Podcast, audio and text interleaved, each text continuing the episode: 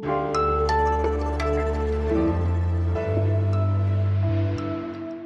Hallo und herzlich willkommen zum Update von Was jetzt an diesem Freitag. Es ist der 16. April. Mein Name ist Fabian Scheler und äh, schön, dass Sie dabei sind. Meine Themen heute. Jeder Tag früher, an dem die Notbremse bundesweit angewandt ist, ist ein gewonnener Tag. Ja, die Notbremse wurde zum ersten Mal heute im Bundestag beraten und intensiv diskutiert. Darüber rede ich gleich. Außerdem beschäftigt mich auch die Frage, die uns alle beschäftigt, nämlich wo ist der Impfstoff. Das alles jetzt hier. Redaktionsschluss für diesen Podcast ist 16 Uhr. Werbung. Diese Woche in der Zeit? Die Bücher des Frühlings. 16 Seiten blühende Fantasie. Von gefährlichen Liebschaften, einer Flucht auf dem Mississippi und magische Erzählkunst. Das Literaturspezial zur Buchmesse in Leipzig. Die Zeit, Deutschlands größte Wochenzeitung. Jetzt am Kiosk oder direkt bestellen unter zeit.de/slash bestellen.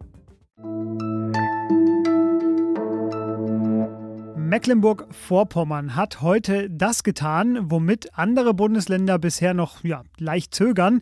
Es zog angesichts steigender Corona-Zahlen die Notbremse. Ab Montag gilt in Mecklenburg-Vorpommern wieder ein strengerer Lockdown. Es ist die Maßnahme, die bald dem gesamten Land bevorsteht, wenn nämlich das Infektionsschutzgesetz geändert wird und künftig die Bundesregierung die Notbremse ziehen darf. Die bundeseinheitlich geltende Notbremse ist nach meiner Überzeugung dringend Sie ist überfällig. Sie haben sie erkannt, das war Angela Merkel heute bei der Beratung im Bundestag. Nochmal kurz zur Erinnerung, der Zeitplan am vergangenen Dienstag wurde diese Änderung vom Kabinett beschlossen. Heute beriet zum ersten Mal der Bundestag und auch der Gesundheitsausschuss und am kommenden Mittwoch schon soll dann der Bundestag entscheiden. Wo die Inzidenz über 100 liegt, also in den Landkreisen, greift dann künftig die Notbremse und am Donnerstag waren das 351 von 412 Landkreisen.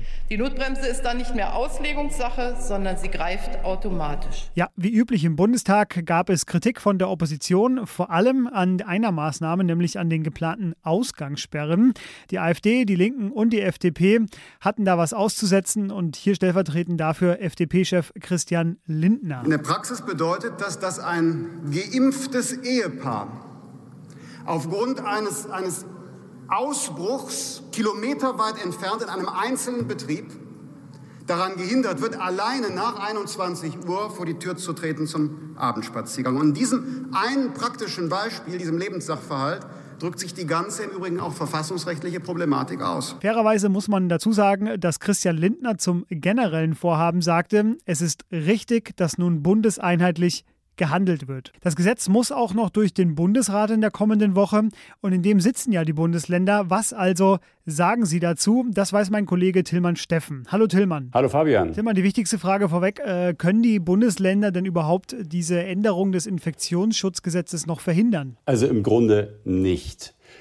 Da gibt es ganz viele Fäuste in ganz vielen Taschen im Moment und durch die Zähne werden die Bundesländer ein Ja pressen am Ende.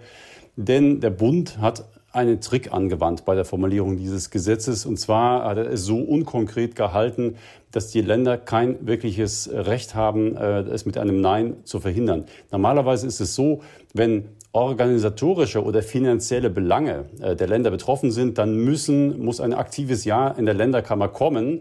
Ähm, aber dadurch, dass der Bund keine konkreten Vorschriften macht, wie die Länder dieses neue Infektionsschutzgesetz umsetzen sollen, kann er einfach auch agieren, ohne dass die Länder äh, zustimmen müssen. Können Sie denn aber wenigstens auf Änderungen noch drängen? Äh, was ist denn die zentrale Kritik der Bundesländer?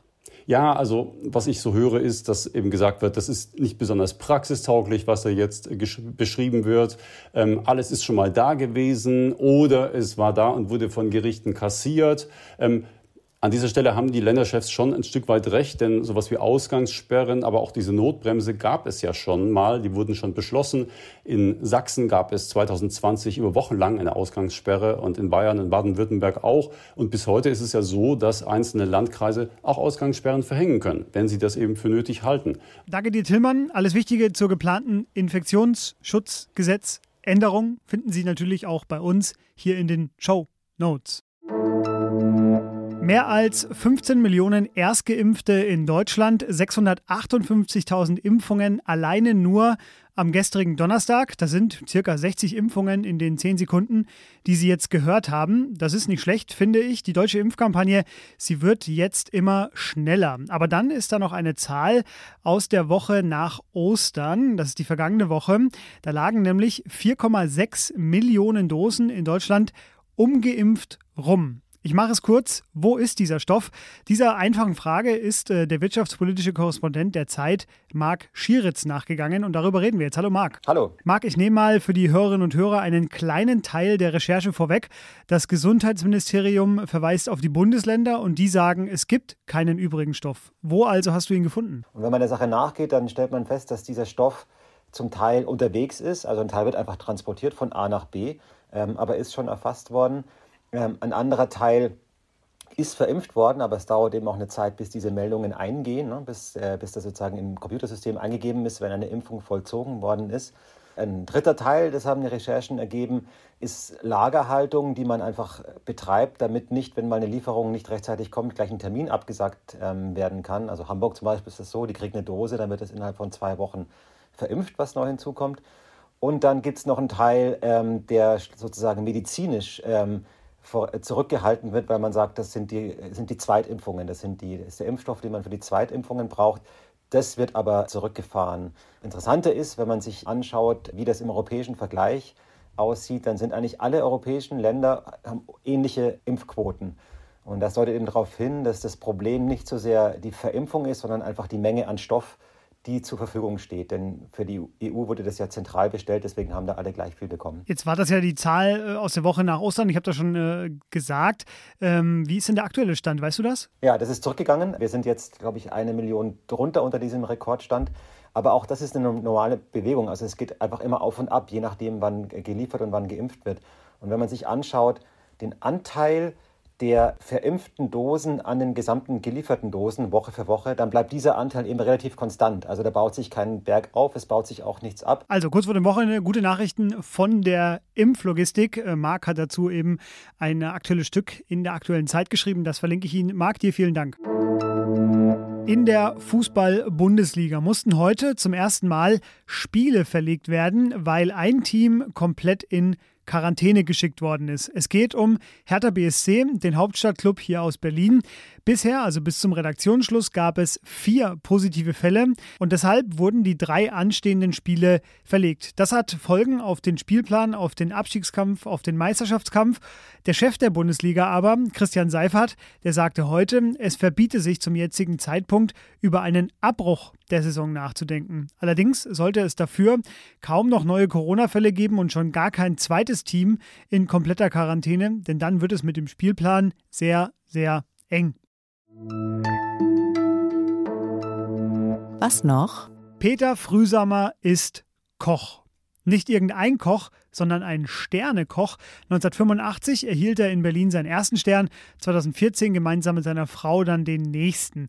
Doch seit dem März 2020, da arbeitet er an einem, ja, für einen Sternekoch recht ungewöhnlichen Ort, nämlich in der Krankenhauskantine im brandenburgischen Bad Belzig ob er damit Wein kochen darf, ob Avocados in Tomatenstaub auch in einer Klinik-Küche gut ankommen und warum Instagram die Sterneküche mit zerstört hat, das alles hat er den Taz-Kolleginnen in einem sehr schönen Interview erzählt. Ich habe es Ihnen verlinkt und Sie haben am Wochenende bestimmt Zeit zum Lesen. Das ist mein Tipp für Sie. Falls Ihnen am Wochenende eher nach Hören als nach Lesen ist, das verstehe ich natürlich total, habe ich aber auch ein paar Empfehlungen für Sie. Es gibt eine neue Folge Alles gesagt, dem unendlichen Zeit Online Interview Podcast und wir haben natürlich noch viele weitere Formate, unter anderem den Politik-Erfolgspodcast, das Politikteil. Und äh, die Kolleginnen dort, die widmen sich in ihrer neuen Folge dem britischen Königreich. Da gibt es ja einige Themen zu besprechen. Ich nenne mal ein paar Stichworte: Nordirland, Schottland, die Krone. Das alles also sehr hörenswert. Ähm, ich werde am Wochenende währenddessen versuchen, grünen Spargel zu ergattern. Lese natürlich trotzdem Ihre Mails an wasjetzt.zeit.de, wenn Sie Kritik oder Fragen haben. Wünsche Ihnen aber jetzt erstmal ein angenehmes Wochenende und sage Tschüss und bis bald.